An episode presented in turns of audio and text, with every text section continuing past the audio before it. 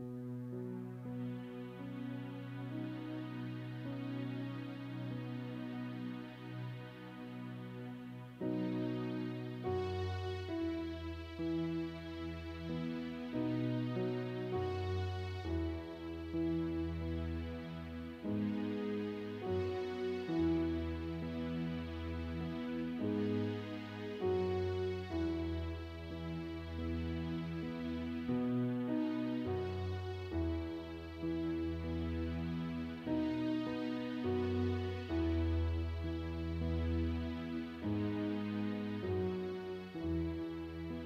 Bendiciones para todos. Damos gloria a Dios, damos gracias a Dios que un día más podemos estar reunidos en este lugar, en esta casa que hemos consagrado para alabar, para bendecir su nombre. Damos gracias a Dios porque hoy es un nuevo día y tal cual como dice en su palabra, este es el día que hizo Dios para gozarnos, para alegrarnos. Dice el Salmo 97, verso 12, alégrense en el Señor, ustedes los justos y alaben su santo nombre. Y esa es la invitación en esta mañana, que podamos juntos alabar y bendecir el nombre del Señor aquí, los que nos conseguimos o los que nos encontramos hoy en su casa, pero también para aquellos que nos puedan escuchar a través de este audio, a través de esta grabación, sea por radio, sea por internet. Damos juntos gloria y alabanza a Dios. Especialmente en este día, estamos alegres como iglesia porque esta semana, el día miércoles 23 de marzo, arribamos a 21 años como iglesia y por eso damos gloria y le damos gracias a Dios. Y hubiésemos querido tener otras condiciones país para poder celebrar, para poder compartir un tiempo especial como un cumpleaños que tenemos como familia, como iglesia. Pero sabe, no hay mejor manera de celebrar que con la paz de Dios en nuestras, nuestros corazones, con el gozo de Dios en nuestras vidas, en su presencia. Así que no tenemos nada de qué quejarnos. Podemos decir luego de 21 años, gracias Señor porque tú nos has sostenido. Gracias Señor porque tú has cumplido tu promesa. Jehová Sama, Dios está allí, Dios está aquí. Dios está en el lugar en el que se le alaba, en el que se le bendice y Él no nos ha faltado ni un solo día, ni un solo minuto. Y por eso hoy podemos decirle gracias Dios. Y la invitación en este año que comienza para nosotros como iglesia es esta. Alégrense en el Señor. Alégrense en el Señor, ustedes los justos, y alaben su santo nombre. Así que yo le invito a que puedas estar sobre sus pies los que están aquí en el templo. Y si estás en tu casa, pues no sé, afíncate bien esos audífonos y vamos a bendecir, vamos a exaltar, vamos a glorificar el nombre de ese Rey maravilloso, de ese Dios que nos puede dar gozo, paz, alegría aún en medio de la dificultad. Hoy es 27 de marzo del año 2022 y le decimos gracias Señor. Gracias Señor, porque hemos pasado unos últimos días de mucho calor por problemas eléctricos. Pero tú, Señor, no nos fallas nunca. Y por eso hoy te decimos gracias, Rey. Gracias porque el gozo del Señor es nuestra fortaleza. Aleluya. Glorificamos tu nombre, Rey. Bendecimos tu nombre, oh Altísimo, porque tú eres nuestro Dios. Nada nos falta. Hoy nos alegramos, nos gozamos en ti, Señor, porque tú eres fiel.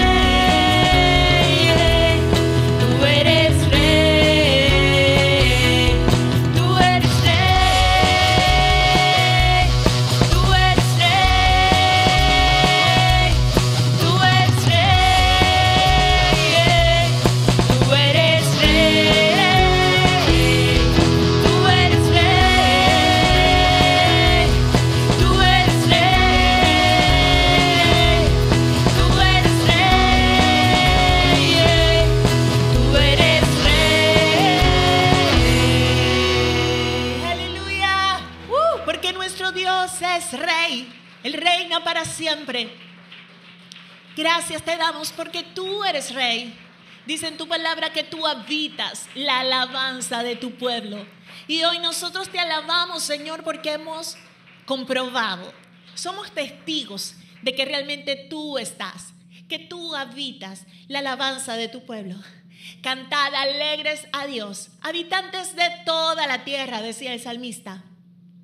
Servid a Jehová con alegría, venid ante su presencia con regocijo. Reconoced que Él, que Jehová es Dios. Él nos hizo y no nosotros a nosotros mismos. Lo alabamos porque pueblos suyos somos.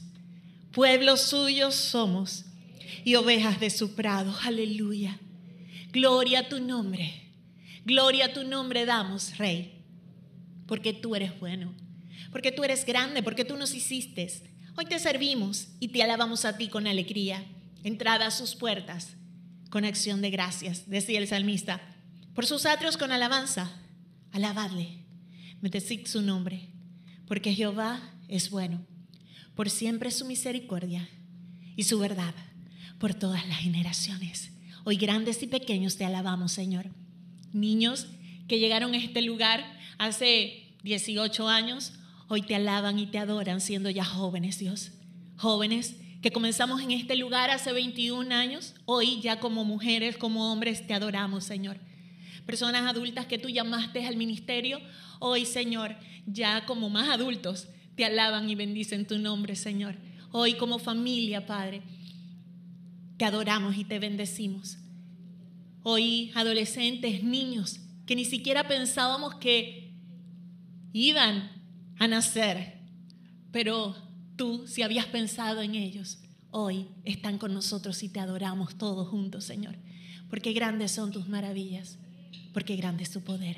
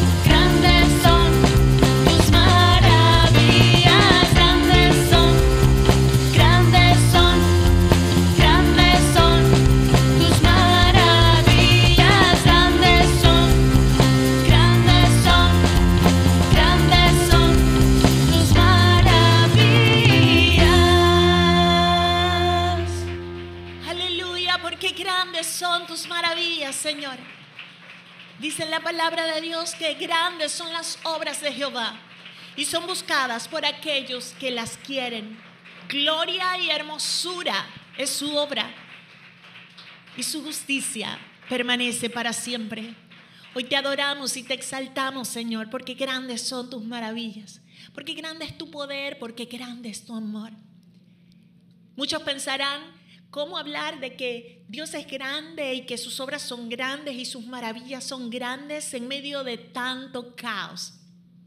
Hablamos de las maravillas, de la grandeza de Dios en medio del caos, porque aquí en medio del caos Él nos ha sostenido, Él nos ha mantenido en pie. Y por eso hoy le decimos gracias Señor. Meditando en esto pensaba que precisamente hace dos años que se decretó el COVID-19 como pandemia. Y no pensábamos que íbamos a estar dos años en este proceso.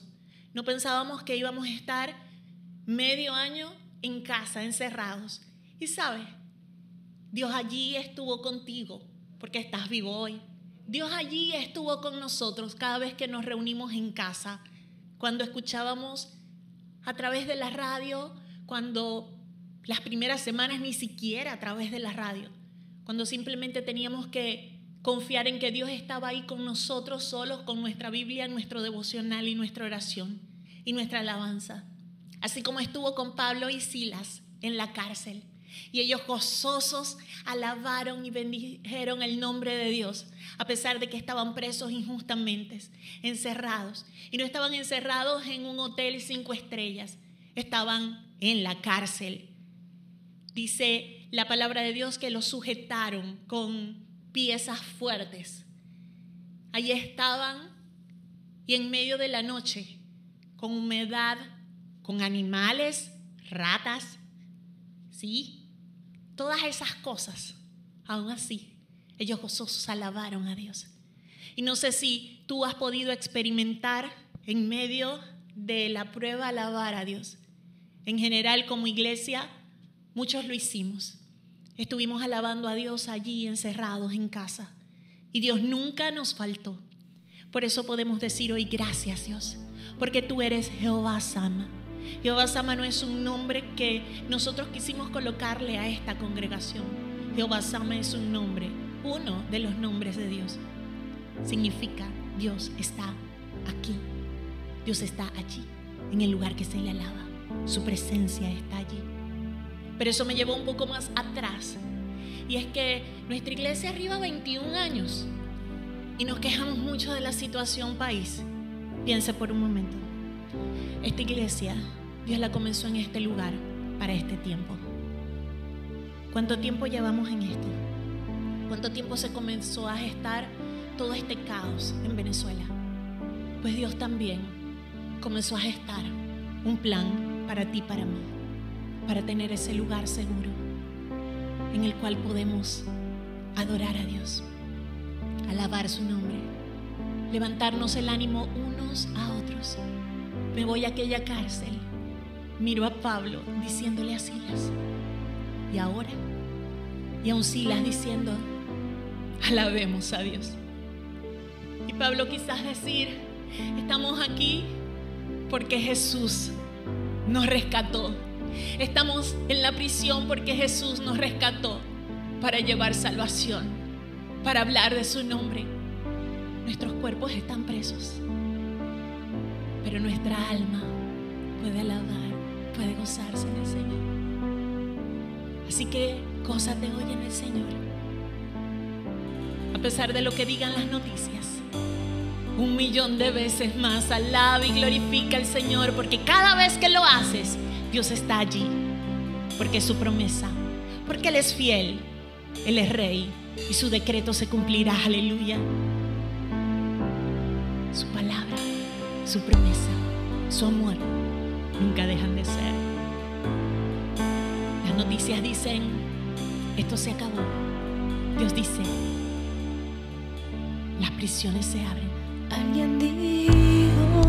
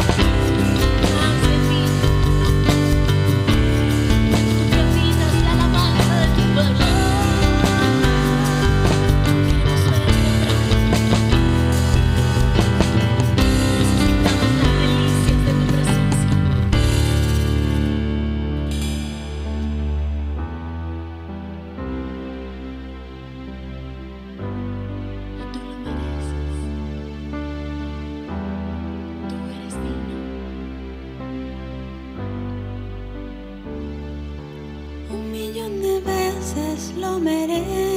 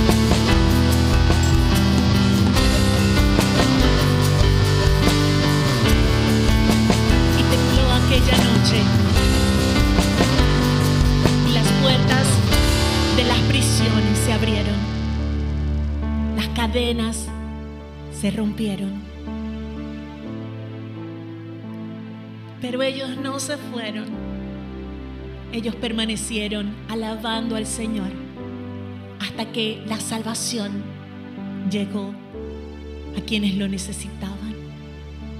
Señor, no somos de los que retroceden, somos de los que nos quedamos, somos de los que nos paramos firmes, no por nuestras fuerzas, sino por las tuyas. Por eso te alabaré, Señor, cada día y bendeciré tu nombre, oh Altísimo, aquí en tu casa, en mi casa, en mi trabajo, en mi escuela, en la universidad, en la calle, cuando haya luz o cuando no la haya, cuando haya frío, cuando haya calor, cuando haya gozo o aún cuando haya tristeza.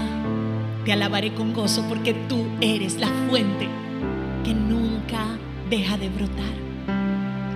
Jesús dijo que si bebiéramos de Él, nunca más tendríamos sed. Él es el agua viva, Él es el pan de vida, Él es la luz del mundo, Él es medicina, Él es paz y Él habita la alabanza de su pueblo. Serán completamente saciados de las delicias de tu casa, de tu presencia.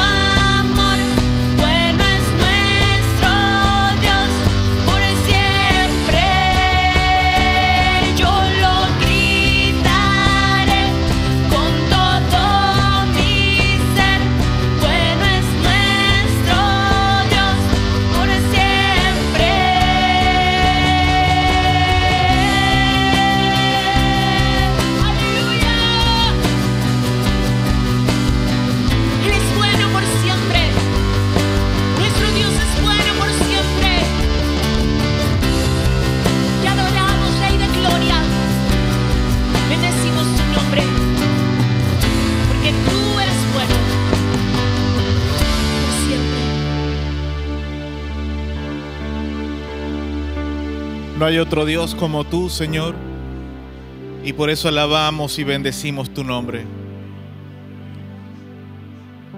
Gracias, Padre, por permitirnos el privilegio de poder alabar y bendecir tu nombre. Gracias, Padre, porque en tu infinito amor, bondad y misericordia, tú nos permites, oh Dios, que hayamos podido conocerte y tener una relación personal contigo. Gracias, Padre, porque nos has amado y nos has amado con amor eterno, aún a pesar de nuestras fallas, de nuestros errores, de nuestros defectos.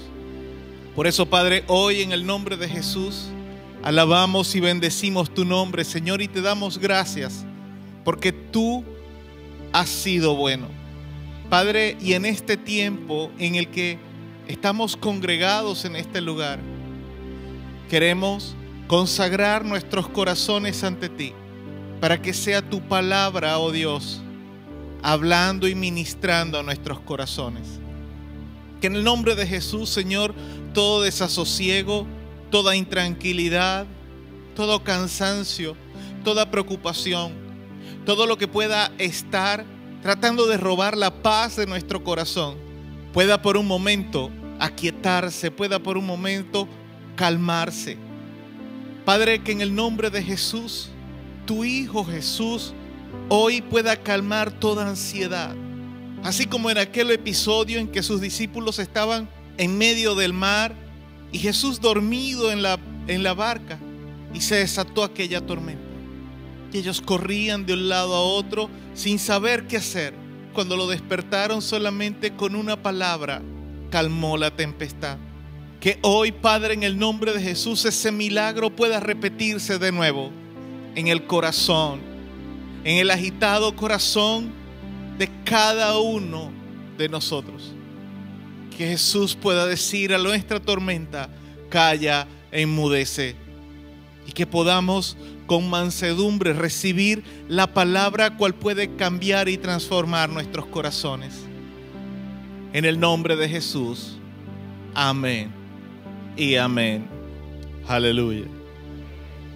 Damos gracias al Señor que nos permite estar en su presencia, que nos permite consagrar este tiempo para juntos alabar y bendecir el nombre de nuestro Señor y de nuestro Salvador Jesucristo.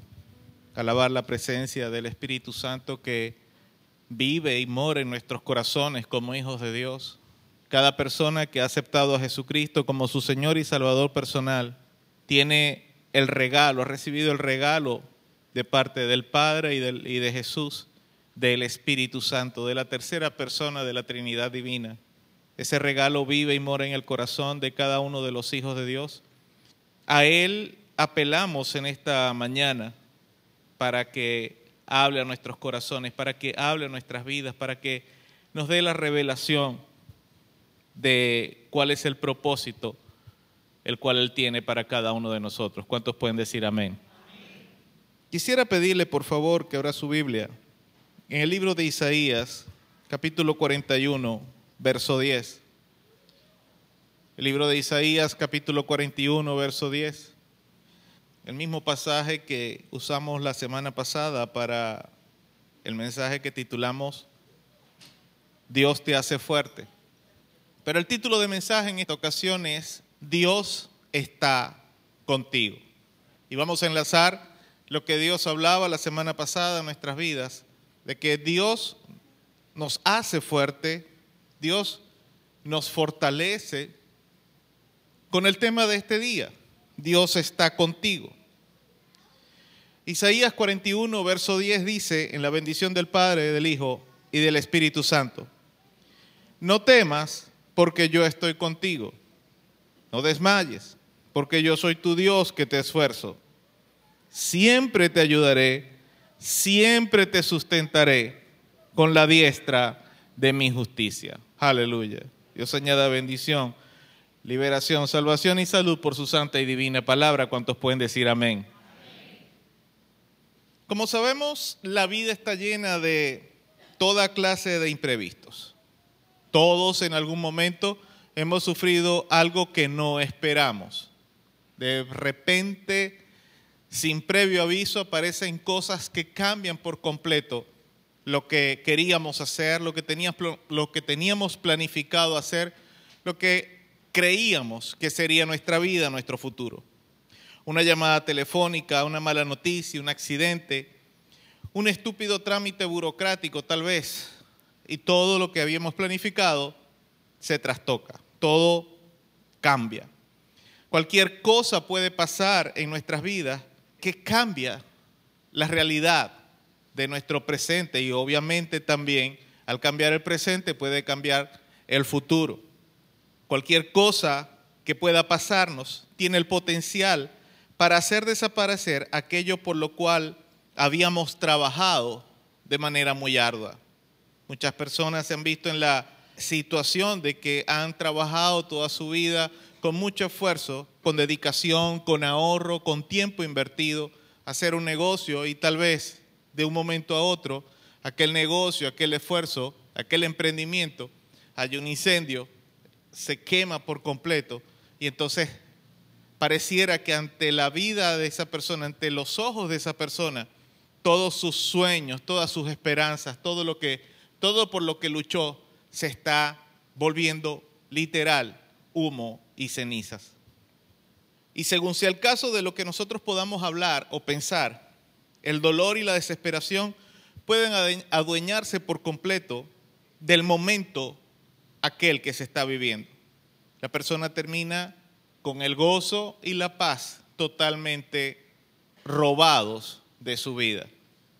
Sin embargo, si Dios está con la persona que ha sufrido aquella situación, sin que importe la naturaleza de la situación, esa persona puede estar seguro que Dios va a darle la victoria.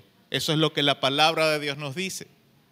La palabra de Dios dice en Romanos 8, 28 que para los que amamos a Dios todo nos ayuda para bien. Pues bien, si Dios está contigo, si Dios está conmigo, sin que importe la naturaleza de lo que pueda suceder en nuestras vidas, podemos declarar, yo tengo la victoria. ¿Cuántos dicen amén? Aún incluso podemos aprender, si nuestra fe es lo suficientemente fuerte, podemos aprender a decirle a la situación, tengo la victoria o yo tengo la victoria, la victoria o yo soy más que vencedor por medio de Cristo, aún incluso antes de tener la victoria. Pero para eso es necesario entender en realidad que Dios está con nosotros. Así que entonces vamos a entrar al primer punto que el Señor me dio para este mensaje. El primer punto es el momento de la angustia. Volvamos al planteamiento del que hablaba al inicio, pero tratemos de hacerlo ahora un poco más personal.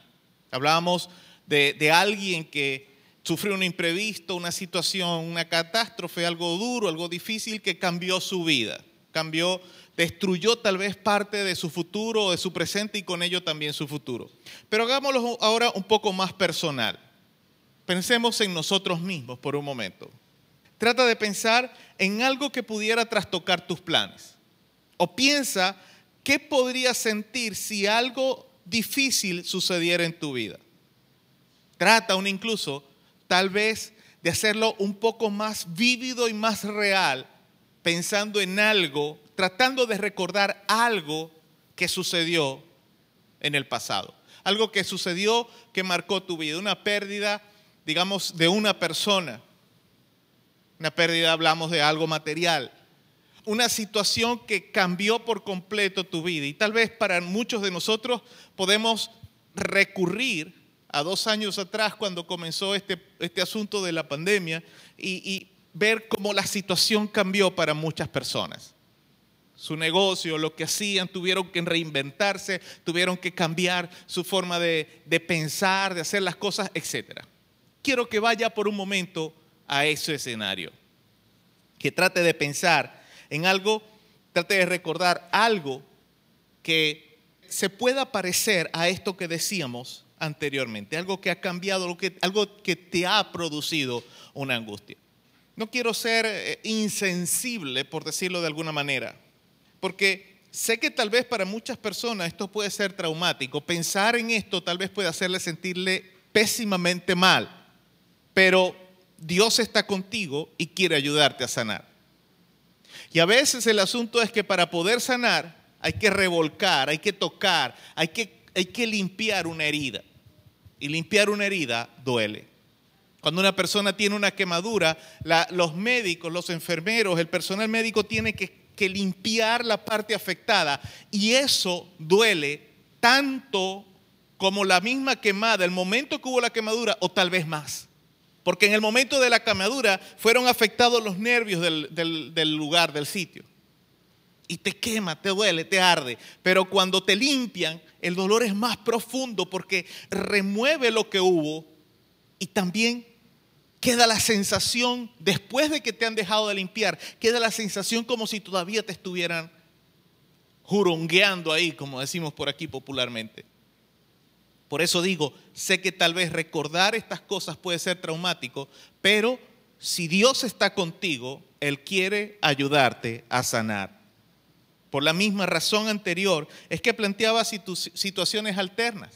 Porque tal vez haya personas, tal vez jóvenes, que todavía no han pasado por una experiencia tan traumática como las que tal vez han vivido algunas personas que ya tienen cierta edad. No estoy llamando a nadie viejo, porque viejo es el diablo. ¿Cuántos dicen amén?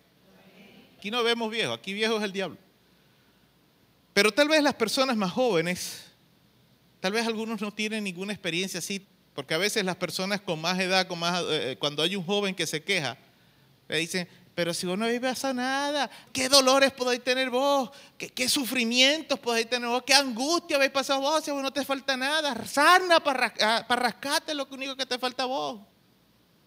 Pero el punto es que de alguna manera u otra, toda persona, todo ser vivo, en algún momento está pasando por una situación de la que siente o por la que siente que está sufriendo. Una situación por la que se siente angustiado, que es el punto. El momento de la angustia. Siempre llega un momento que nos hace angustiar. Así que entonces, volviendo a la pregunta o, o al planteamiento, ¿tienes en mente ya algo que te hizo sentir así angustiado? Tal vez es muy difícil para ti enfrentar eso. Tal vez en tu mente vinieron preguntas como, ¿dónde está Dios? Algunos tal vez un poco más extremos.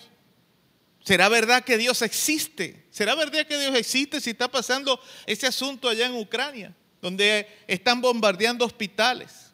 Esta mañana solamente veía una, una imagen de una niña. A la niña le dieron un tiro, un soldado ruso le dio un tiro en la cara. Y la niña tenía, la tuvieron que ponerle un respirador, como los asuntos estos que hacían con la cuestión de, del COVID. Tuvieron que ponerle un respirador para poder operar toda esta parte aquí del, del cuello, de la tráquea. Y hoy pusieron una foto de ella. Y la niña con una cicatriz, con toda esta parte de aquí de la cara medio pómulo derecho, hasta aquí, hasta el cuello, hasta aquí abajo, prácticamente empezando por aquí, por donde está la clavícula. Cualquiera puede pensar, ¿dónde está Dios? Es verdad que Dios existe. Yo no creo que Dios exista, dice mucha gente, cuando se ve frente a estas cosas. ¿Será que sí sabe o se ha dado cuenta de lo que me está pasando? Tal vez pudiste haber dicho en algún momento. ¿Qué espera para ayudarme? Ya yo no soporto más esta situación. ¿Por qué Dios me ha abandonado? Tal vez hemos dicho. ¿Por qué Dios me ha dejado? ¿Por qué Dios me ha abandonado? Solemos decir en los momentos de angustias. Tal vez has dicho palabras como las que dice David en el Salmo 22, versos 1 al 2, y le voy a pedir por favor que vayamos hasta allá. El libro de los Salmos, capítulo 22, versos 1 al 2. Dice, mientras usted lo ubica, Dios mío, Dios mío, ¿por qué me has desamparado? ¿Por qué estás tan lejos de mi salvación y de las palabras de mi clamor? Dios mío, clamo de día y no respondes, y de noche y no hay para mi reposo. Tal vez has dicho esas palabras, tal vez no completas como la dice ya el Salmo, pero tal vez sí entre llantos, entre sollozos, has dicho esas, esas frases. Tal vez has dicho de manera muy dramática, como en ocasiones suelo decir, Dios, ¿por qué me has desamparado? ¿Por qué me dejas? ¿Sabe quién más dijo esas palabras? Tal cual. Jesús, cuando estaba en la cruz. Jesús las dijo cuando estaba en agonía en la cruz y Mateo 27, 46 las recoge. No es necesario que lo busque, porque yo sé que usted ha escuchado eso, esa frase que Jesús dijo en algún momento. Él dijo, Dios mío, Dios mío, ¿por qué me has desamparado? Citó textualmente a David.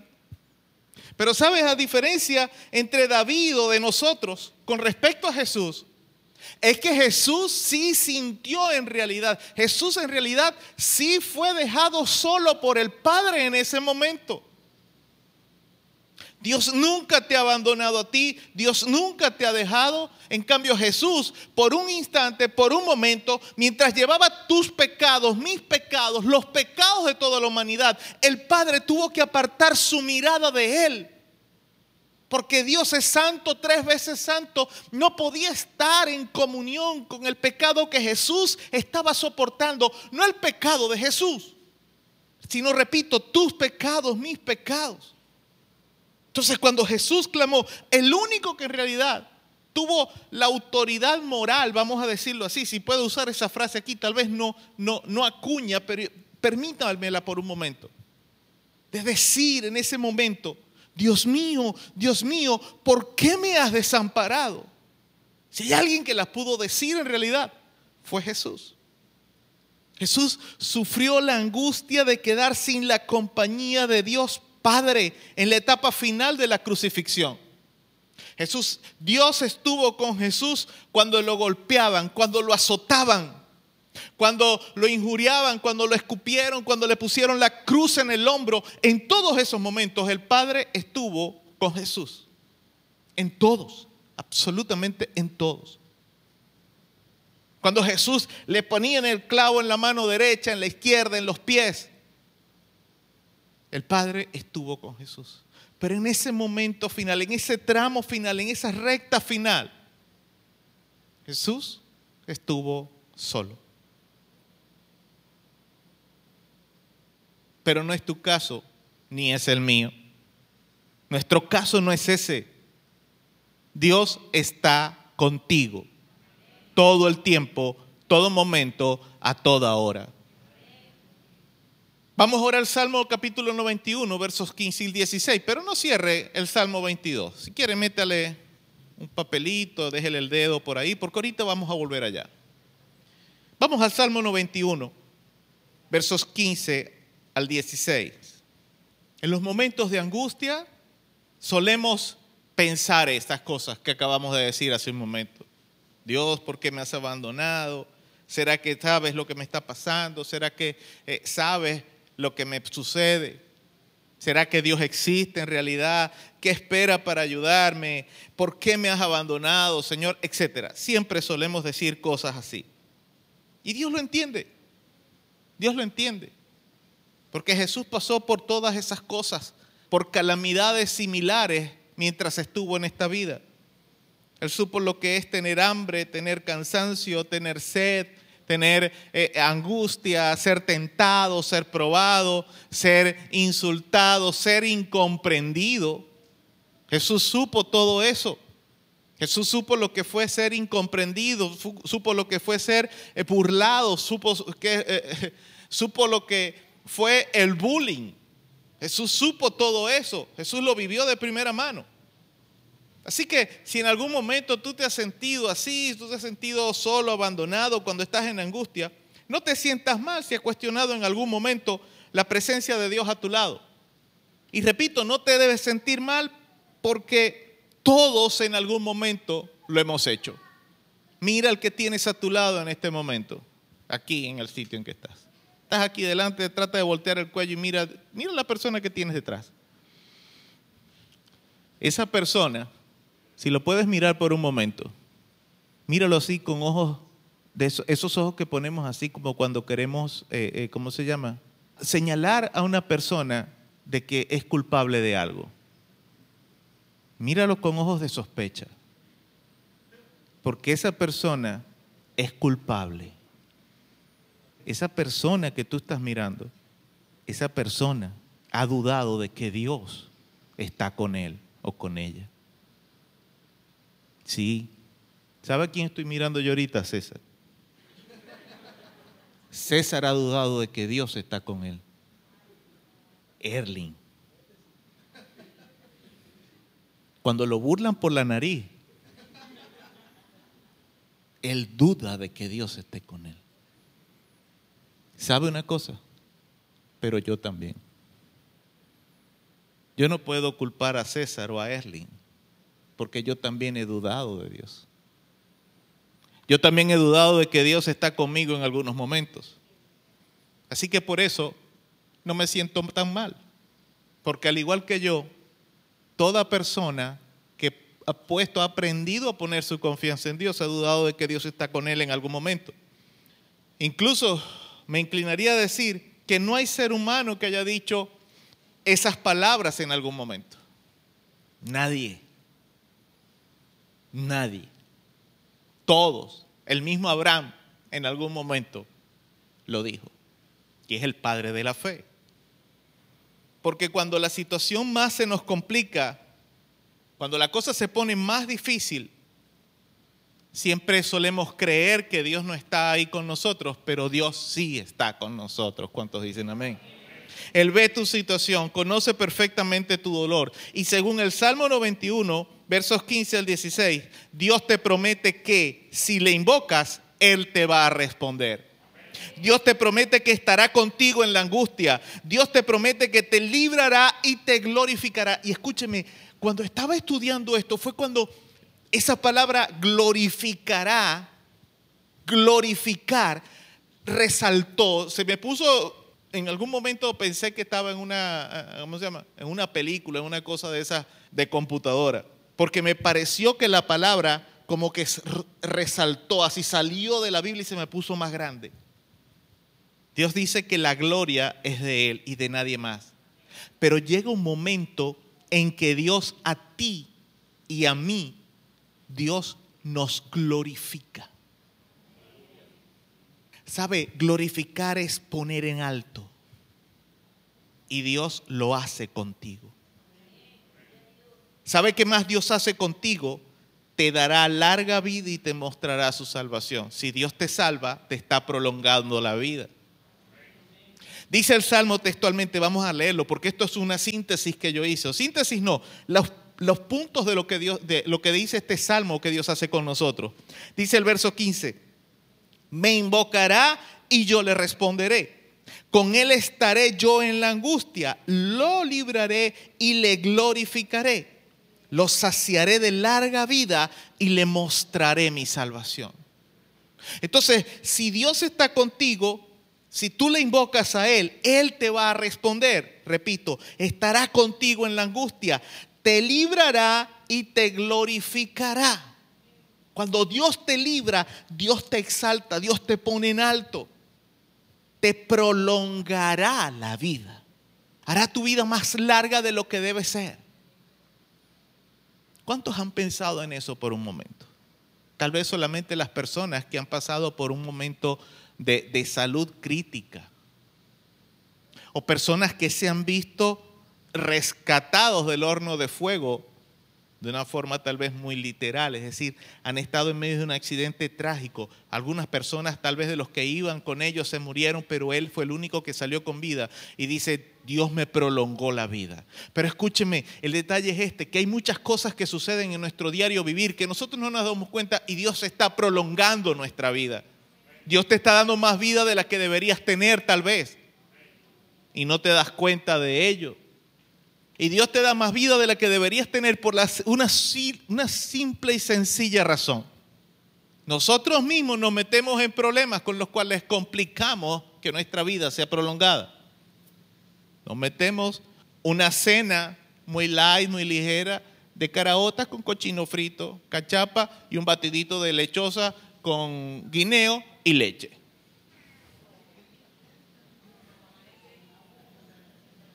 A media madrugada comienza, Señor, yo no hago más nunca esto. Pero la próxima vez que tienes la oportunidad lo vuelves a hacer. Volvamos al Salmo 22, versos 4 al 5. David Hablamos ya al principio del, del Salmo 22, los versos 1 al 2, donde David dice, Dios mío, Dios mío, ¿por qué me has desamparado? ¿Por qué estás tan lejos de mi salvación y de las palabras de mi clamor? Dios mío, clamo de día y no me responde, y de noche y no hay para mí reposo, no puedo dormir ni un ratico, no, se me va el sueño, eh, no descanso, duermo y, y como si no durmiera, amanezco igual porque tengo mucha preocupación. Dios mío, ¿por qué no me respondes? Pero en los versos 4 al 5, David reconoce algo. Dice el verso 4, en ti esperaron nuestros padres, esperaron y tú los libraste.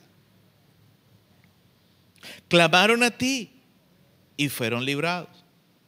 ¿Sabe? David reconoce que en ti esperaron nuestros padres y los libraste.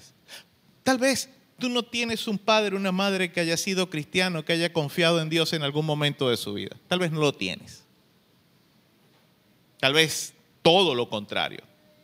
Pero sabes, si tú no tienes un papá o una mamá que haya sido de ejemplo para ti, lo que sí puedes tal vez tener son otros creyentes que hayan sido de ejemplo para ti, de que confiaron en Dios y que Dios los libró.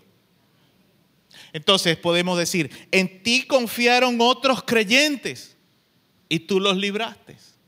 A ti clamaron y fueron librados. Dios no se aleja de ti. Dios no te abandona. El Rexona te puede abandonar, pero Dios jamás. Dios jamás te va a abandonar. El desodorante te puede fallar.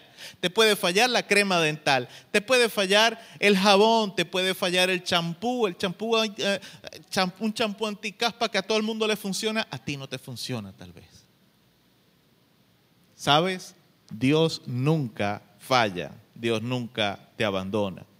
Dios no te abandona mientras espera que pase la tormenta de tu vida. Dios está ahí contigo en medio de la tormenta. Que tú no lo veas, que tú no lo reconozcas, esa es otra cosa. Pero Dios está ahí contigo. Dios no espera que termine la batalla, la pelea, la lucha que tú estás peleando. No, Él está ahí contigo. Pero sabes algo, necesitas clamar a Él. Necesitas poner tu confianza en Él. Dios está contigo a tu lado para enfrentar tus batallas, para enfrentar tus peleas, para enfrentar tus tormentas contigo. Pero es que hay un detalle y este es el tercer punto. Necesitas confiar en Él. ¿Sabe?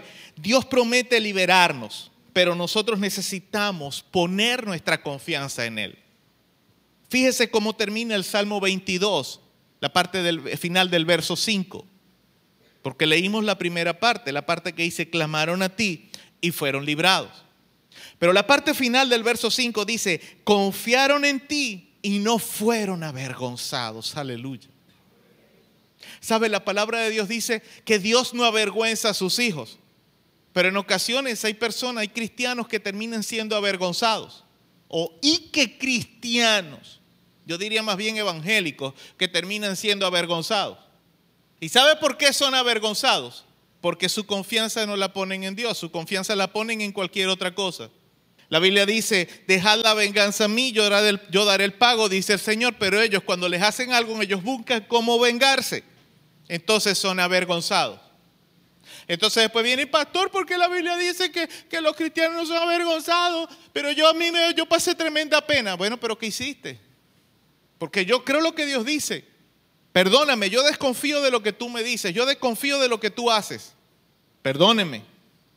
Yo pongo por encima de tu palabra, por encima de lo que tú me digas, yo pongo lo que Dios dice en su palabra. Porque la Biblia dice, antes sea Dios veraz y todo hombre mentiroso. Yo prefiero creer en lo que Dios me dice en su palabra. Y si Dios dice que Dios no avergüenza a sus hijos, es porque Dios no lo hace, te avergüenzas tú. Tú mismo te pones en ridículo, tú mismo te pones en vergüenza. Dios no lo hizo, tú lo hiciste al tomar tus decisiones, tú lo hiciste al hablar lo que quisiste hablar. Pero Dios está contigo para ayudarte a enredar ese entuerto. El asunto es que tienes que aprender a confiar en Él. Y ahí es donde está el problema. Nosotros salimos a defendernos a nosotros mismos. A veces como padres tenemos la, la, la, la costumbre, la idea de que yo tengo que proteger a mis hijos. Sí, protégelos, cuídalos. Pero ¿sabe cómo, cuál es la mejor forma de protegerlos? Educándolos, corrigiéndolos. Esa es la mejor protección que tú les puedes dar. Pero no salir en defensa de ellos cada vez rompieron un vídeo. No, el muchacho mío no pudo haber roto ese vídeo, es incapaz. No, muchacho lo pudo haber roto. Vos no lo viste, vos no estabas con él. No salgáis como un león, como una leona, como una fiera a defenderlo y a arruñar a todo el mundo y a morder a todo el mundo. No, es un muchacho, pudo haberlo hecho. Los muchachos son así. Dice la Biblia, la necesidad está ligada al corazón del muchacho. Cuando a mí me decían, ¿qué ruizo? Puede ser. Ay, pero que con esa carita tan tiernita. Mm, te echo un cuento. ¿Verdad? No, es un muchacho, lo pudo haber hecho. Entonces, perdóneme usted si yo prefiero confiar en Dios antes de lo que usted me dice. Todos nosotros, usted y yo, necesitamos aprender a confiar en Dios. Dios promete librarnos. Dios promete, ¿quién no quisiera que Dios lo pusiera en alto, que Dios lo glorifique? ¿Quién no quiere eso? Eso es perfecto, maravilloso. Ah, pero el problema es que para que Dios te glorifique, tienes que confiar en Él. Y esto que voy a decir a continuación, a muchos les va a sonar, les va a parecer, el pastor se metió a hereje, pero igual lo voy a decir, porque es, es una verdad que todo el mundo sabe, pero nadie quiere reconocer. Es difícil confiar en Dios. Piénselo. Dios es fiel, Dios nunca falla, pero es difícil confiar en Dios. ¿O no? Cuando estamos enfermos, es difícil confiar en Dios. ¿O no?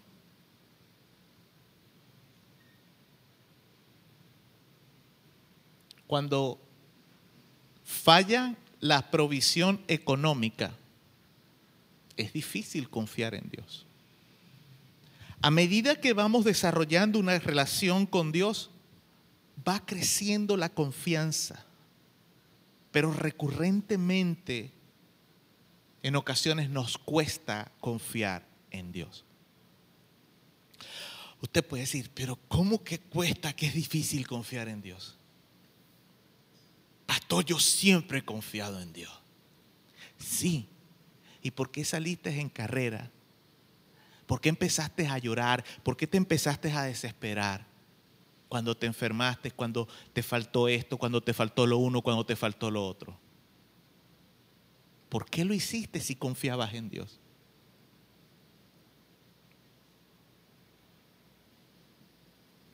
Volvamos al Salmo 91. Vamos al verso 14. Dice, el verso 14, por cuanto en mí ha puesto su amor, yo también lo libraré.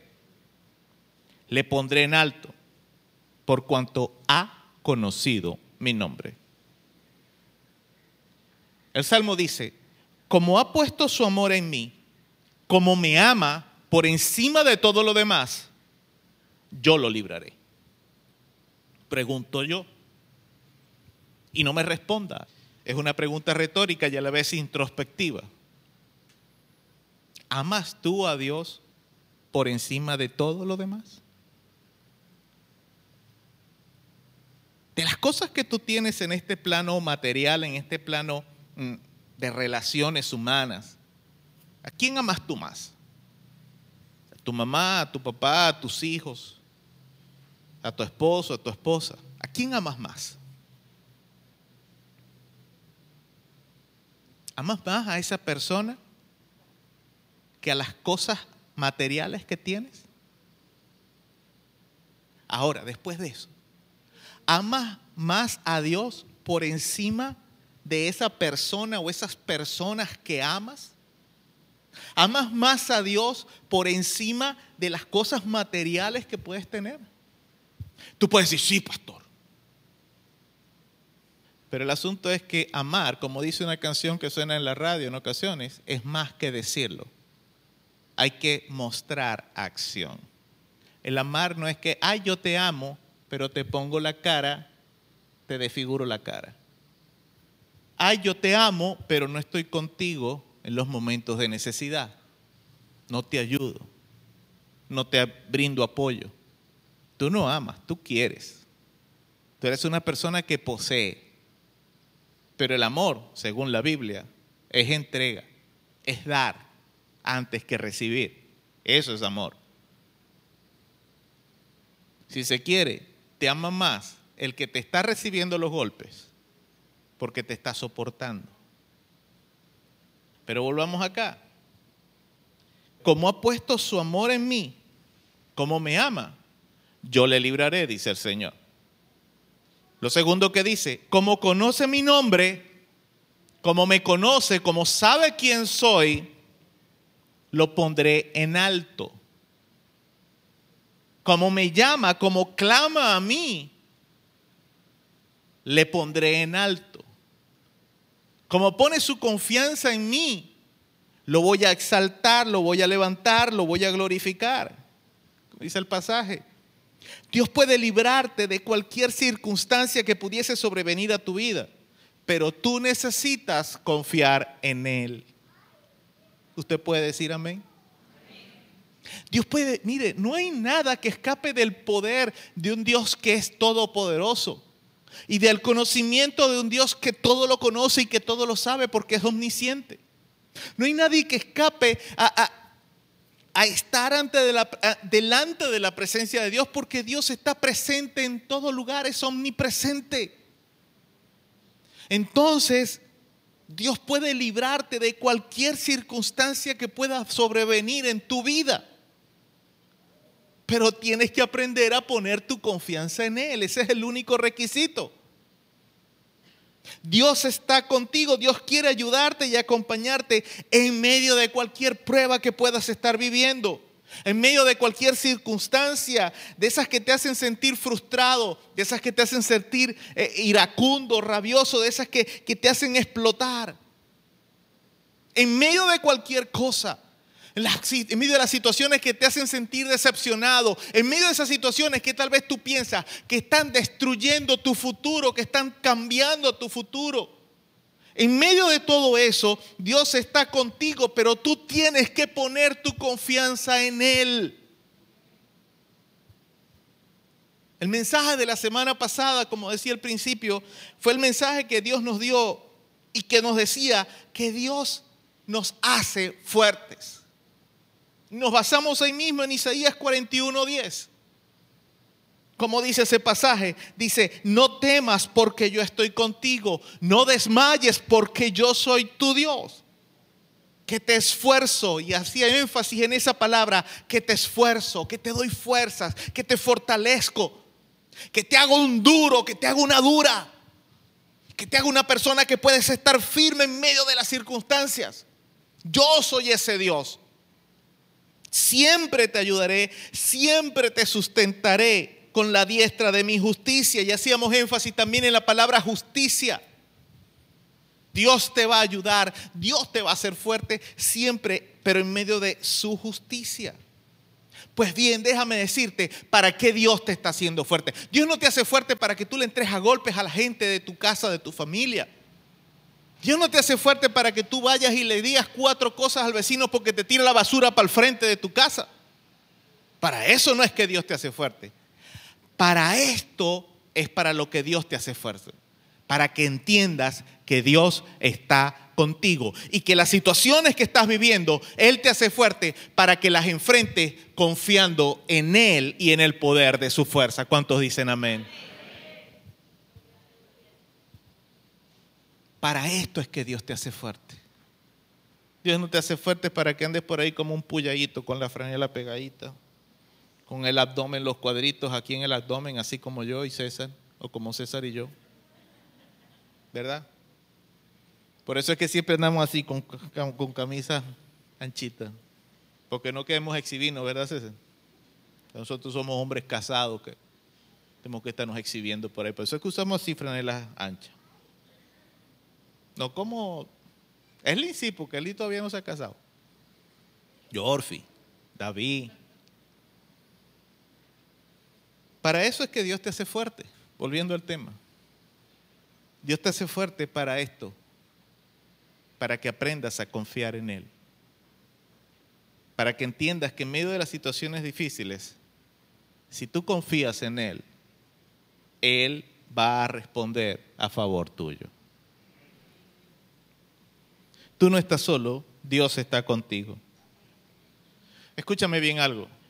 No es necesario que tú lleves el peso de la situación que estás viviendo o que viviste o la que tal vez pueda venir en algún momento, porque sí, esa es una gran realidad.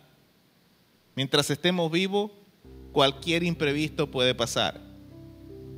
Pues bien, cuando una situación de esa suceda, no es necesario que tú lleves sobre tus hombros el peso, todo el peso de la situación. No es necesario que lleves sobre tus hombros el peso de los sentimientos, de cómo te hace sentir aquella situación. Es como aquella popular eh, escena que, que se usa para ilustrar estas situaciones, como una persona, digamos, que se embarca en un bus y lleva, no sé, un bolso, un pesado bolso, un gran bolso, y lo lleva sobre sí, sobre sus hombros.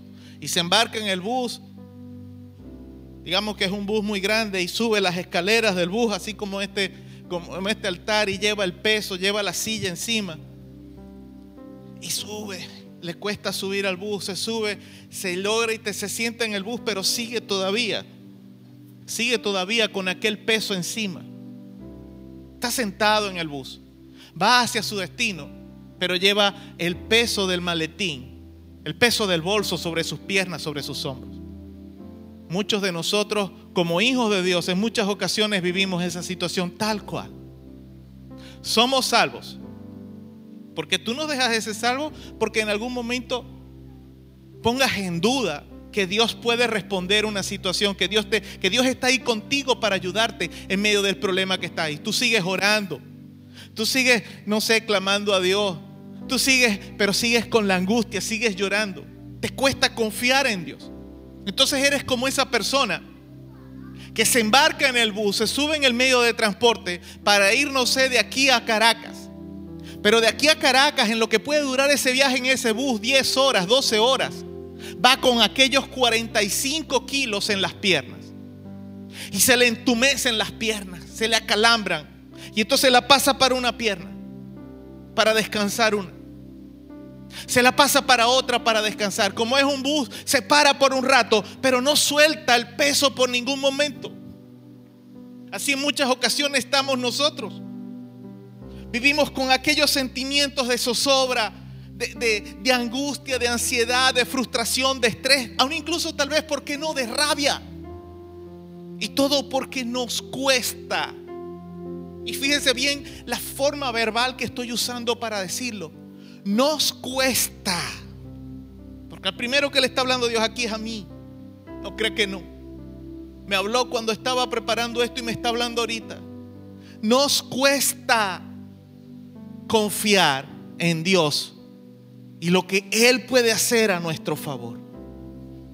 Así que no es necesario que lleves ese peso en tus hombros, porque Dios está ahí para ayudarte. Suelta un poco de ese peso en sus manos.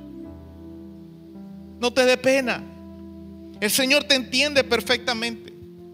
Decíamos que las palabras que dijo David, Jesús las dijo cuando estaba en la cruz.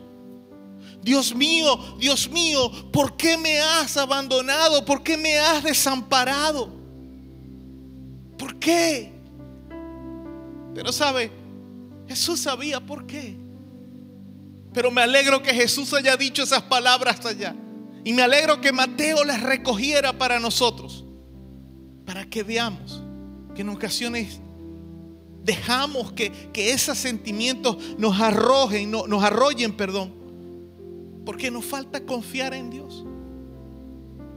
Dios te entiende, Jesús te entiende. Por algo el libro de Hebreos dice que por eso es que Jesús se convierte en nuestro perfecto sumo sacerdote. Y Él está intercediendo delante de ti, ante el Padre. Y es perfecto porque sufrió en carne propia lo que tú y yo vivimos. No hay cosa que tú puedas vivir, que yo pueda vivir, que Jesús no te entienda. Él te entiende perfectamente. Dios te escucha y Dios te sostiene. Su oído no se ha vuelto sordo a tus gritos, a tus clamores. Él nunca, nunca, jamás será sordo a tus clamores. Dios está obrando con sus ángeles a tu favor. Dios obra, a tu favor. Pero sabe, tú y yo necesitamos confiar un poquitito más en Él. Mira, no digo que tú no hayas confiado en Dios en ningún momento.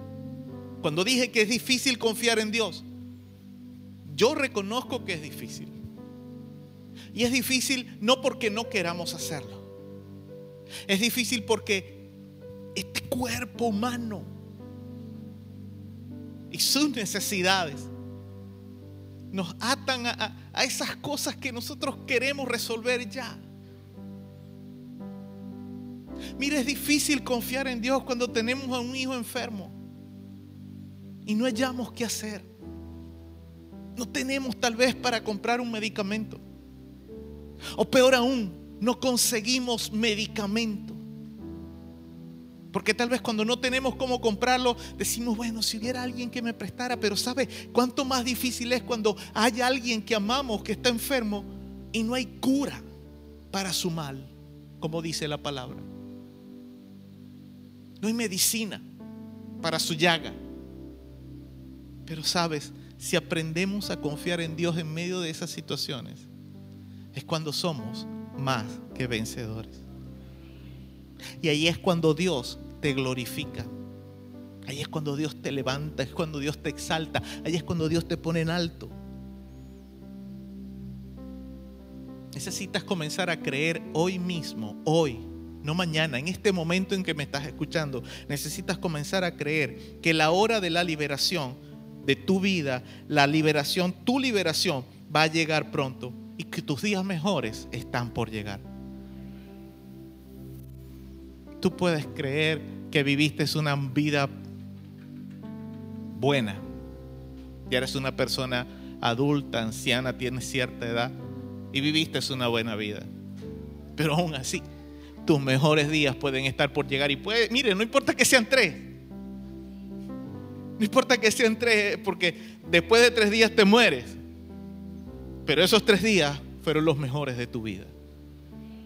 ¿Sí me entiende lo que quiero decir?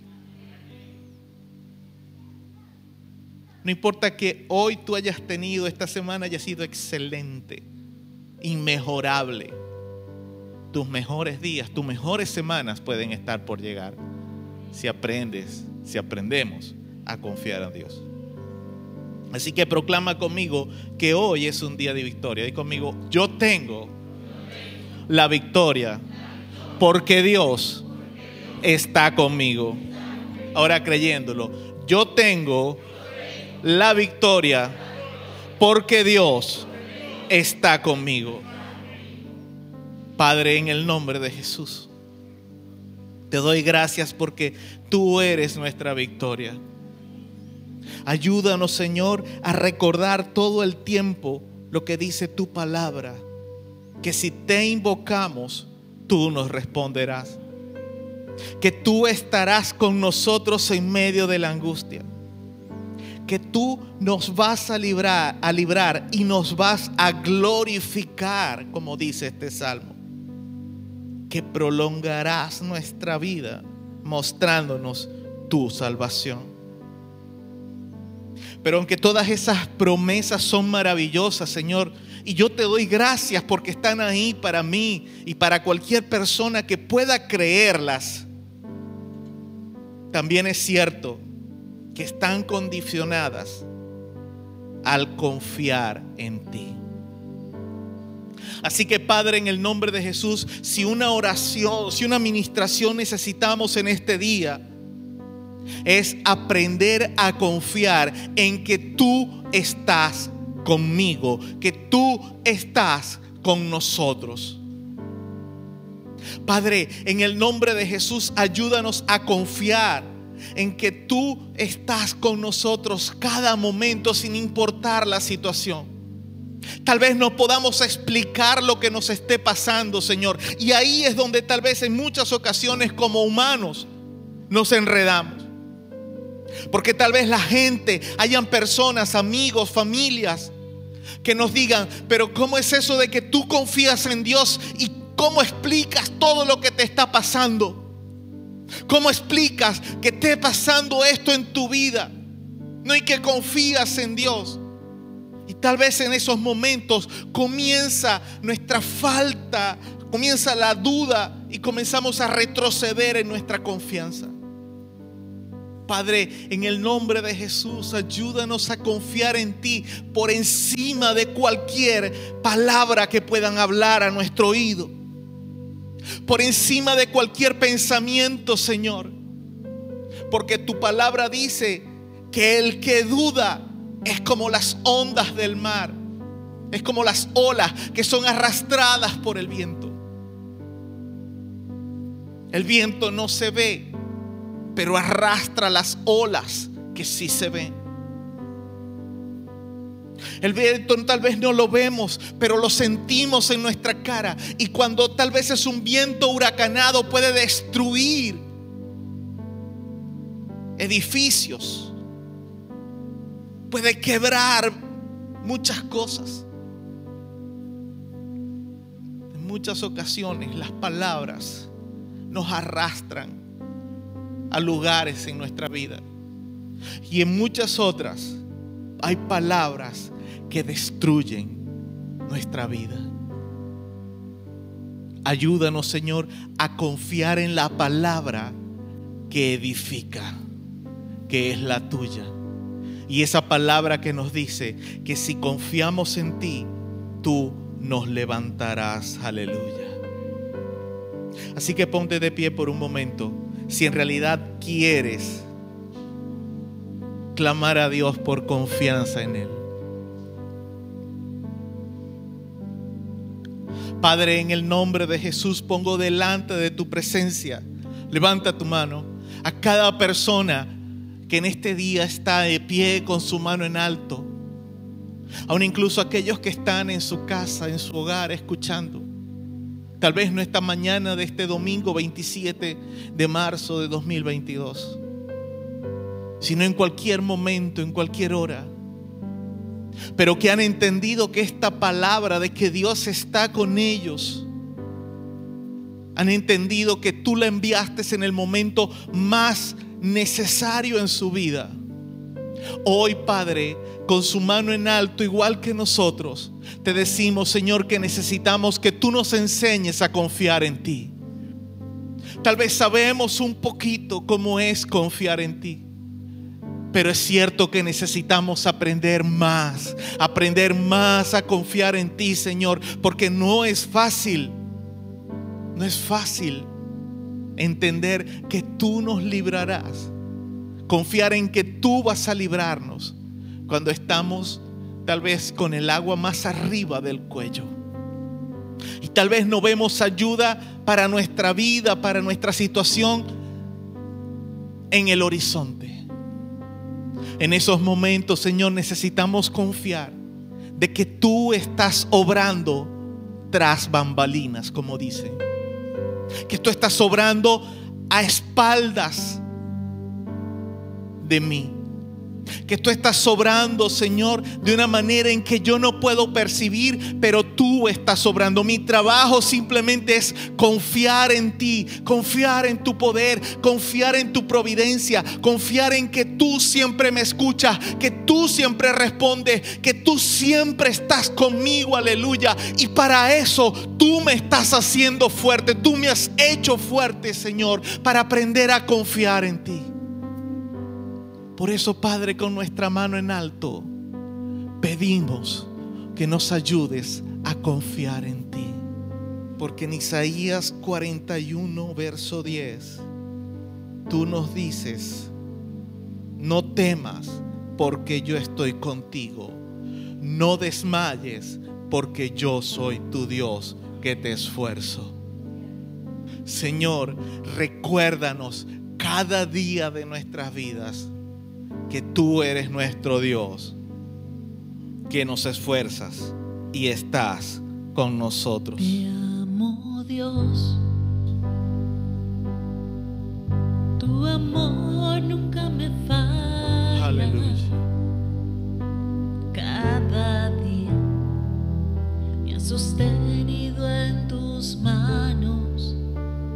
Si la sabe puede entonarla. Que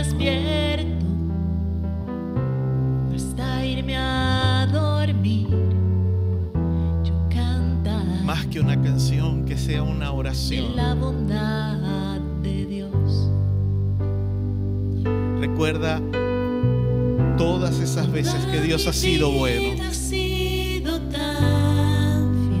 Aún incluso la palabra nos anima a traer a memoria las veces que Dios nos ha librado.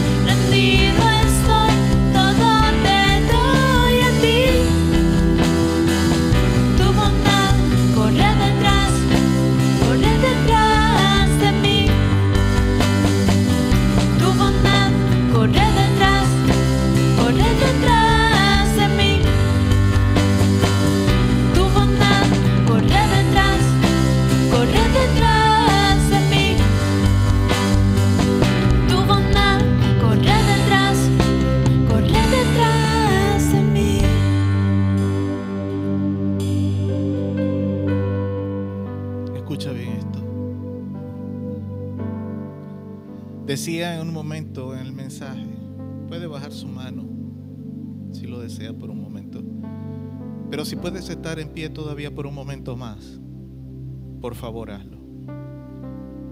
Escucha bien esto.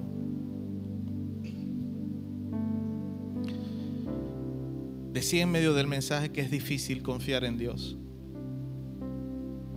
Porque en ocasiones pasamos por situaciones, en muchas veces creemos que confiamos en Dios. No hay cristiano, no hay seguidor de Cristo, hay persona que crea en un Dios, en el Dios vivo, creador del cielo y de la tierra, que no confíe en Él. No me malinterprete. Yo sé que tú confías en Dios. Yo sé que tú has puesto tu confianza en Dios.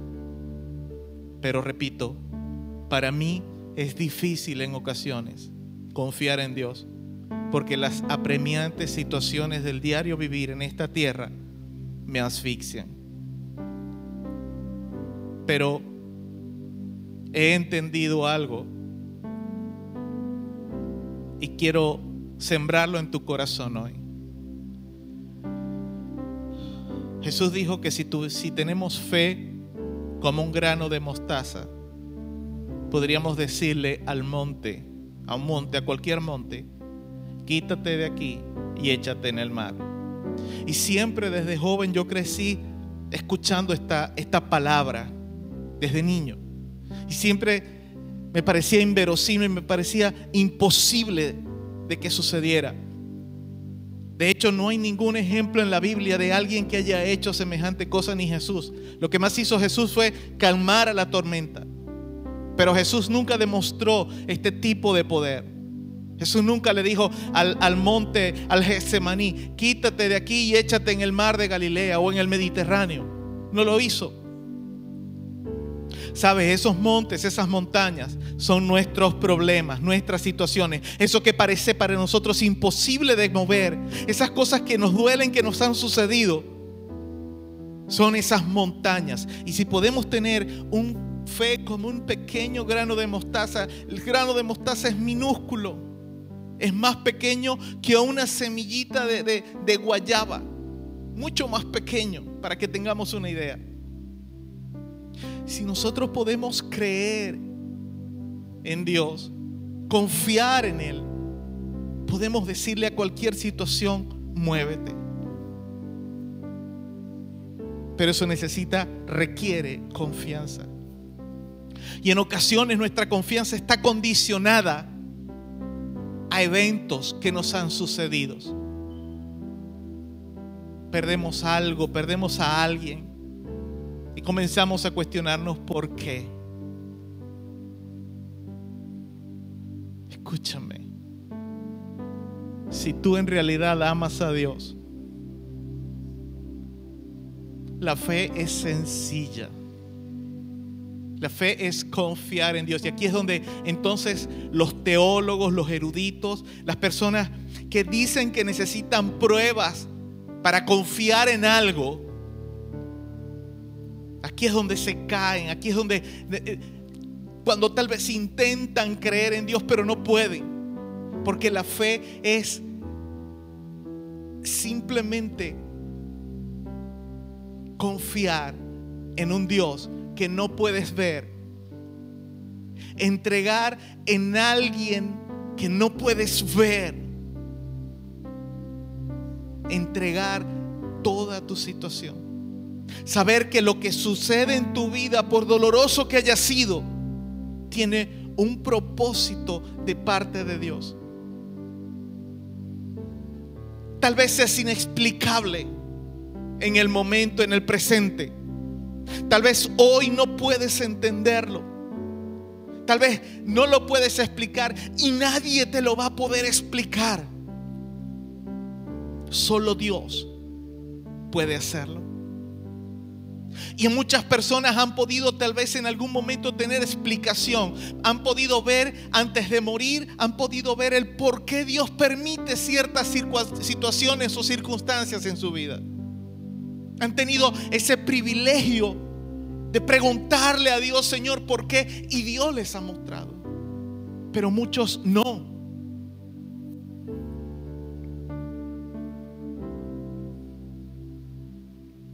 Pedro fue martirizado por hablar del Evangelio y nunca dejó de confiar en Dios. Todos los discípulos fueron maltratados y humillados por predicar el Evangelio. Y mantuvieron su confianza en Dios y tal vez dudaron. Estoy seguro que en algún momento dudaron, como tú y como yo. Pero de alguna forma se las arreglaron para mantener su fe, su confianza, seguir creyendo de que Dios los iba a librar, que Dios los iba a rescatar, que Dios los iba a levantar. Nos gusta a los predicadores hablar del caso de Daniel que fue librado del foso de los leones. A los amigos de Daniel librados del horno de fuego. Y son historias de victoria y nos encanta apoyarnos en ellas para estimular la fe. Pero lo cierto es que en la Biblia hay personas que pasaron por situaciones difíciles y no pudieron. Fallecieron, perecieron enfrentándolas. Pero aún así mantuvieron su confianza en Dios. Así que si hoy a ti te falta la fe, la confianza en Dios, si te cuesta confiar en Dios, pido levanta tu mano por un momento más. Padre, en el nombre de Jesús, pido que por medio de tu Espíritu Santo, hoy tú fortalezcas, como dice Isaías 41:10, que tú les hagas entender lo que dice esa palabra. No temas, porque yo estoy contigo. Yo soy tu Dios que te esfuerzo. Siempre te sustentaré. Siempre te libertaré con la diestra de mi justicia. Padre, fortalece el día de hoy. Y que en el nombre de Jesús pueda haber paz en el corazón. Declaro, Señor, paz en medio de la angustia, en medio del dolor, en medio de la aflicción, en medio de la prueba. Sin importar la clase, el origen, sin importar el tiempo que pueda tener afectando en el corazón. Hoy, en el nombre de Jesús, declaro paz. Paz. Paz.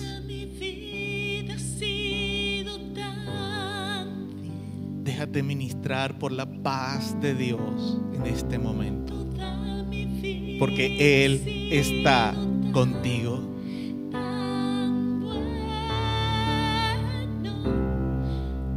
Dejas, déjate ministrar por la presencia del Dios Todopoderoso en tu corazón.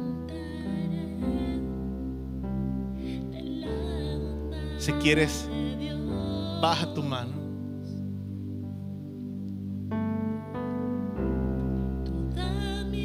Y siente como Dios y su paz te abraza en este momento. Porque Él está contigo. Deja que te consuele. Deja que te aliente. Deja que te fortalezca. Porque no estás solo. Él está contigo. Él está contigo.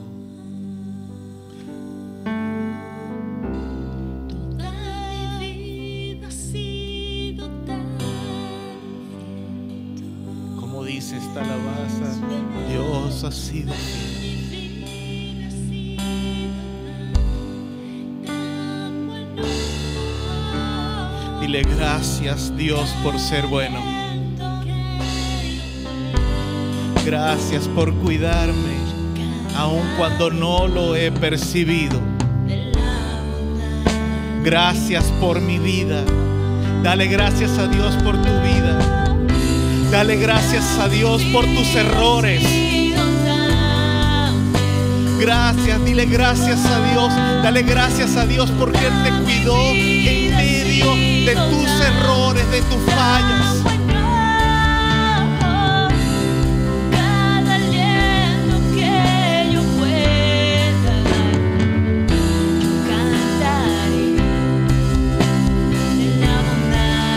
Dale gracias a Dios porque Él, a pesar de que caminaste de espaldas a Él, Él fue fiel en tu vida. A pesar de nuestras desobediencias, Dios ha sido fiel y Dios ha sido bueno.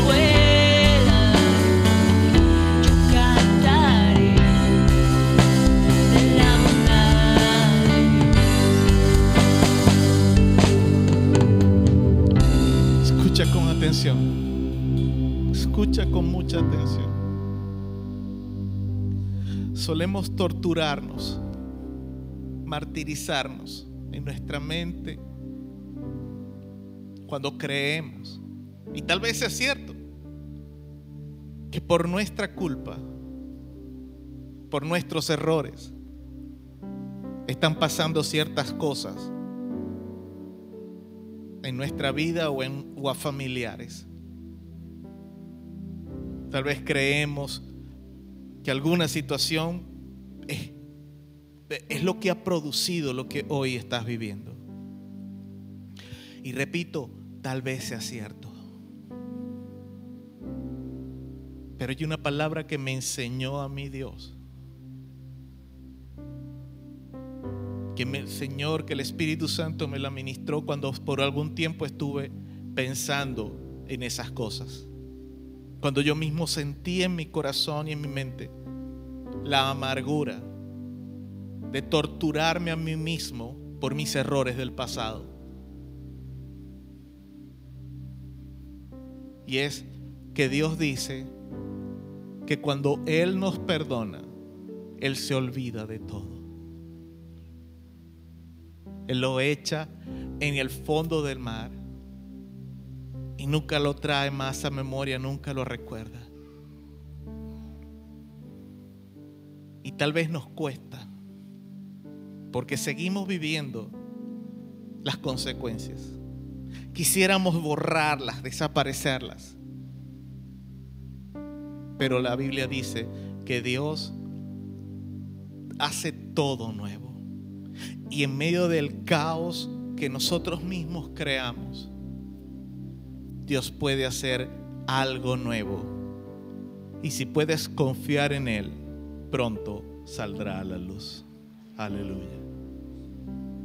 Así que dile conmigo al Señor, gracias Señor por mi vida. Gracias Señor, porque aunque en ocasiones he tomado malas decisiones, hoy puedo confiar en ti. Y tú harás algo nuevo, porque tú estás conmigo. Porque tú estás conmigo. Y tú me ayudarás a confiar en ti. Dele un fuerte aplauso a nuestro Dios. Aleluya.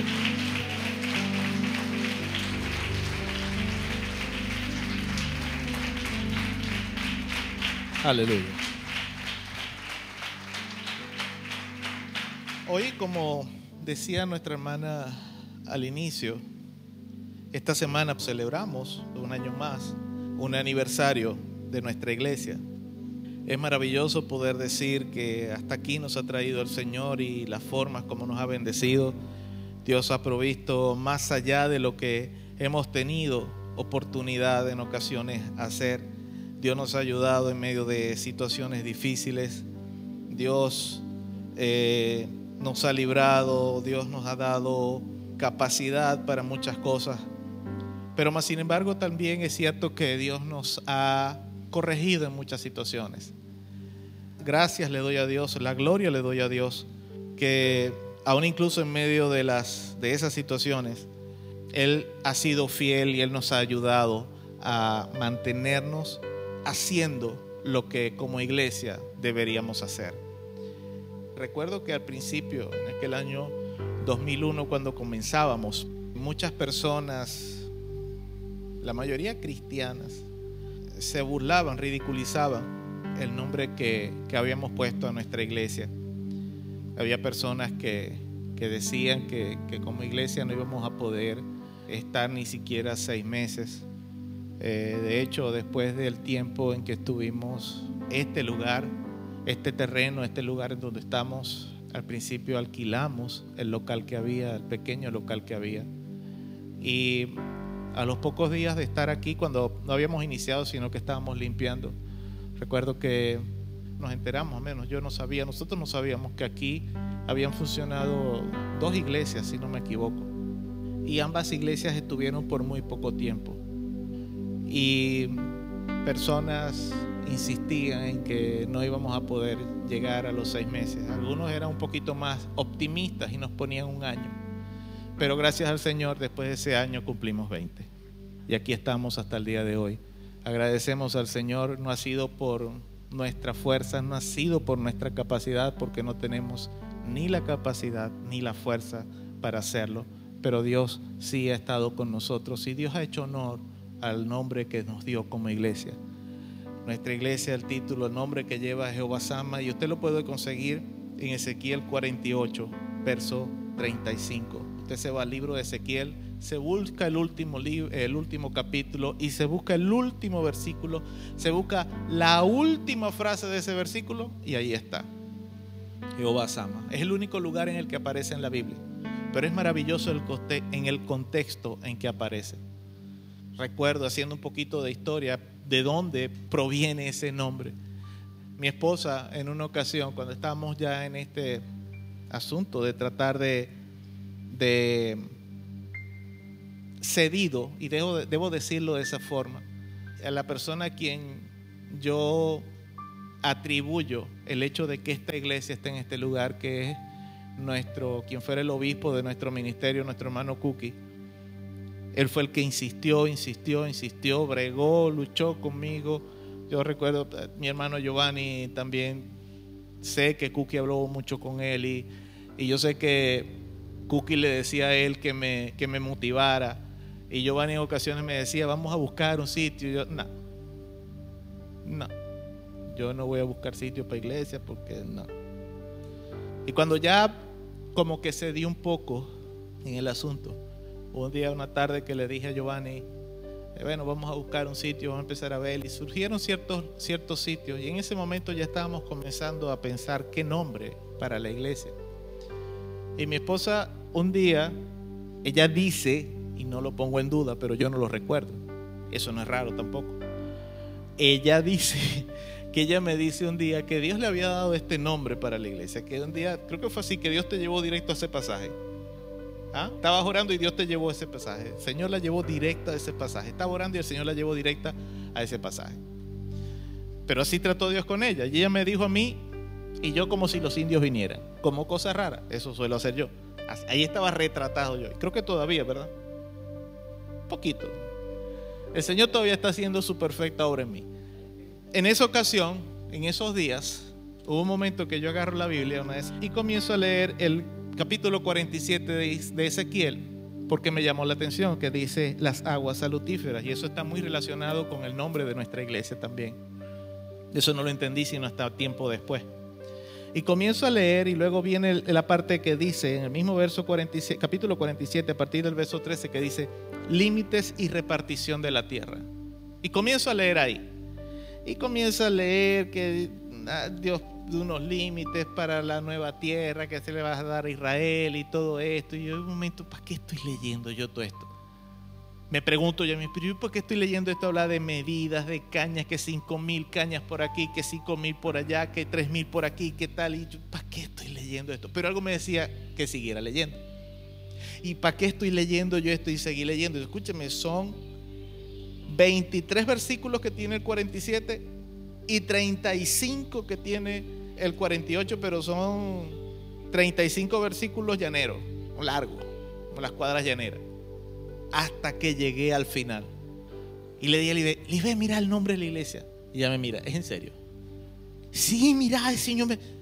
Pero me lo estás diciendo, sí, miraba el nombre que me está, y el nombre de la ciudad, y yo emocionado, y el nombre de la ciudad de aquel día será Jehová Sama. Ese es el nombre de la iglesia. Si yo te dije eso hace día. Vos no me dijiste nada.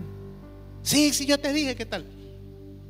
Pero sabe, eso para nosotros fue una confirmación. Porque Dios se lo dio a ella, Dios me lo dio a mí. Y sabe que fue lo mejor del caso, que cuando yo llamo a Cookie para decirle, porque se supone que somos una iglesia del Ministerio Evangelístico Misionero Internacional Filipenses 4:13, la unción de Dios. Se supone que todas las iglesias deberían llamarse así. Se supone. Todas las iglesias del ministerio deberían llamarse la unción de Dios. Cuando yo le hablo a Cookie y le digo esto, él me dice, el Señor me había hablado de algo así. El Señor me había hablado de un cambio en el nombre del ministerio, una renovación. Y sabe, esa es parte de la historia. La historia tiene muchas más anécdotas, muchas más cosas. Pero no quiero extender mucho esto. Cumplimos 21 años. Como decía mi hermana, Dios nos puso en este lugar para este tiempo. Y es nuestro deber entender con qué propósito. Porque Dios tiene un propósito. Dios todo lo hace bueno, Dios todo lo hace perfecto. ¿Cuántos dicen amén? Así que quiero pedirle por favor que se ponga sobre sus pies por un momento. Y vamos a darle gracias a Dios por la iglesia. Vamos a darle gracias a Dios porque Él nos ha permitido estar en este lugar. Y quisiera pedirle por favor, a mi esposa, quisiera pedirle por favor que sea ella la que tenga esta oración. Padre, te damos gracias, Señor, en esta mañana, por tu amor y por tu misericordia. Te damos gracias, Señor, porque nada nace, Señor, si tú no lo engendras, oh Dios. Y fuiste tú, Señor, el que engendraste, Señor, Jehová Sama, Dios. Y eres tú, Señor, el que ha dado la promesa, por lo cual te decimos gracias, Dios, por cada familia, por cada hombre, por cada mujer constituidos en este lugar, por los que van llegando, por los que tienen tiempo, por los que tenemos desde la raíz de este lugar, Señor, te damos gracias, Dios, por tu eterno amor y por tu grande misericordia. Gracias por tus cuidados, gracias por tus bondades. Gracias, Señor, porque en los momentos más difíciles, oh Dios, tú has estado, Señor. Gracias por enseñarnos a confiar en ese Padre bueno, en ese Padre grande, en ese Padre maravilloso. Aunque muchas veces haya costado por toda la vivencia que hayamos tenido, Señor, como hombres y mujeres en esta tierra. Pero día a día, Señor, nos has enseñado, Jehová Sama, yo estoy aquí, yo estoy allí, yo estoy en cada lugar. Gracias, Señor, porque tú has prometido, Señor, cuando hablaste, oh Dios, de algo nuevo, Señor. Y como dijiste, para este tiempo, Señor, harías cosas nuevas. Pero las cosas nuevas, los cambios, Señor, son difíciles, oh Dios. Pero allí, Señor, la confianza, Señor, en ti. La confianza que tú eres nuestro guardador, nuestro cuidador. La confianza, Señor Padre, en que tú sustentas y sostienes, oh Dios, tu pueblo, tu iglesia, tus hijos, Señor. La constancia, Señor, que tú levantas los pilares, Señor, en este lugar, oh Dios, para orar, para clamar, para exaltar tu nombre, para glorificarte, Señor, oh Dios. Tú prometiste, Señor, algo nuevo, Señor. Tú vistes, tú obraste, oh Dios, a través de tu siervo, Señor. Por fe, Señor, tú lo enviaste, oh Dios. Padre, algo nuevo, Señor, va a suceder. Algo nuevo, Señor, tú estás haciendo, Señor, que no hemos visto, Padre. Pero para eso, Señor, necesitamos, oh Dios, estar consolidados, solidificados, Señor Padre, para poder, oh Dios, estar preparados, capacitados, Señor, para eso nuevo, Señor. No solamente, oh Dios Padre, que transcurra, Señor, algo como por arte de magia, Señor. Pero hoy, Señor, nosotros necesitamos, oh Dios, estar fortalecidos, estar capacitados, estar enseñados, Señor, oh Dios, por ti. Y como tú me dijiste, Señor, en aquel año, Señor Padre, 97, Señor, Padre, para hacerlos más sensibles a tu voz. Hoy te digo, Señor, que hagas tu pueblo más sensibles al oír tu voz, que nos hagamos entender. Aún tu palabra dice que el que se humilla será exaltado y el que se exalta será humillado.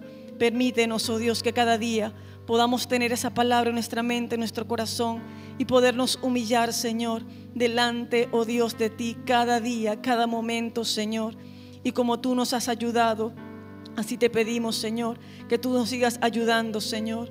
No solamente, oh Dios, en este lugar, aún te doy gracias, Dios, por la vida, Señor, de mi hermana Dina. Aún te doy gracias, Señor Padre, porque aunque ella no está, Señor, con nosotros, Dios, siempre es un pilar, Señor, en las oraciones, oh Dios. Aún te damos gracias, Señor Padre, por haber extendido, Señor, hasta el sur del lago, Dios. Y te pedimos, Señor, que Jehová Sama, tú seas allí.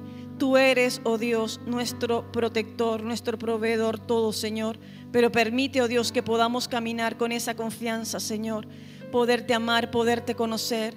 Y lo haremos, Señor, solamente si estamos cada día, Señor, estudiando, Señor, de ti, de tu palabra. Gracias, Señor, por cada uno de los que ha estado. Gracias por los que hoy no están, Señor, pero te pedimos que tú los levantes, oh Dios.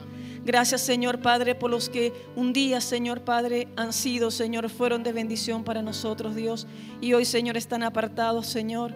Jehová Sama, Señor, yo creo, Padre, que tú los levantas, Señor. Yo creo, Padre, que tú los restauras, Señor, porque ese es el Dios que nosotros glorificamos en este lugar, Señor.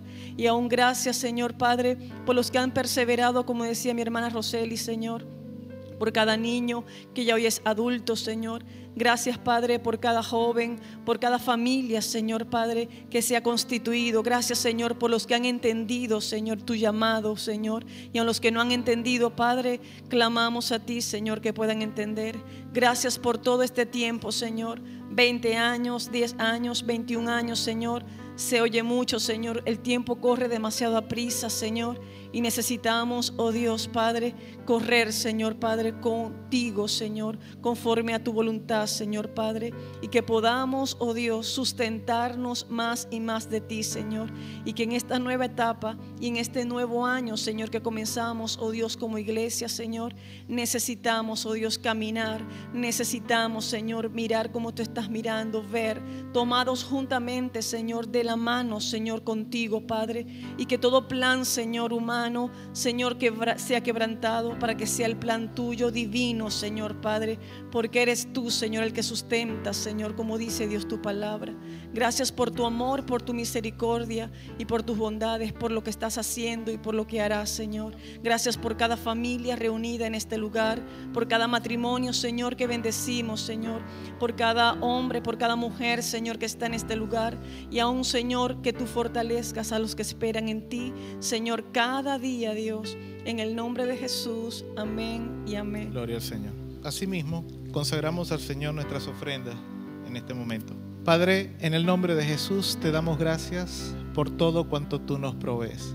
Gracias, Padre, por las bendiciones del alimento, del calzado, del vestido. Gracias, Padre, porque en los momentos de mayor dificultad económica, de alguna manera u otra, Señor, tú siempre supliste para nuestras necesidades. Hoy pactamos contigo, oh Dios, y de lo mucho que tú nos das, lo que hemos consagrado para ti, lo ponemos en tus manos y creemos, Señor, que tu bendición es fluyendo sobre nuestras finanzas. Tal vez haya personas que no tengan cómo ofrendar, cómo diezmar, y es el deseo de su corazón hacerlo. Hoy, Padre, en el nombre de Jesús, declaramos tu provisión en sus vidas, que haya abundancia, Señor. Que toda necesidad, toda escasez, Señor, sea suplida en el nombre de Jesús y que tú abras los cielos a favor de todos y cada uno de aquellos que esperan y confían en ti. En el nombre de Jesús, amén y amén. Quiero pedirle, tome su asiento por un momentito, solamente mientras recuerdo las actividades de nuestra iglesia. El día, el día miércoles a las 7 de la noche tendremos nuestro servicio de oración acá en el templo. El día sábado a las 9 de la mañana tendremos nuestra actividad juvenil dedicada para los jóvenes. Eso es el sábado a las 9 de la mañana. El próximo domingo a las 8.30 de la mañana estaremos dando inicio a este servicio que estamos próximos a finalizar. Oramos al Señor para finalizar. Padre, en el nombre de Jesús te damos gracias por todo cuanto tú permites en nuestras vidas. Ahora, cuando finalizamos este servicio, agradecemos tu presencia en este lugar. Gracias en el nombre de Jesús por bendecir nuestras vidas. Gracias por todo lo que existe en medio de nosotros en esta mañana, por permitirnos alabar y bendecir tu nombre, por permitirnos disfrutar de tu presencia. Ahora cuando vamos hacia nuestros hogares te pedimos que tú nos lleves en paz y en bendición. Las personas que están en sus hogares, igual que nosotros, Señor, declaramos bendiciones sobre nuestras vidas, sobre nuestras finanzas, sobre nuestras familias, en todos los sentidos y en todos los aspectos, Señor. Que nada falta a todos aquellos que en ti esperan y que ti confían. En el nombre de Jesús, amén y amén. La bendición del Padre, del Hijo y del Espíritu Santo sobre cada vida, sobre cada familia. Dios les bendiga muy rica y muy abundantemente. Paz de Dios sobre su vida.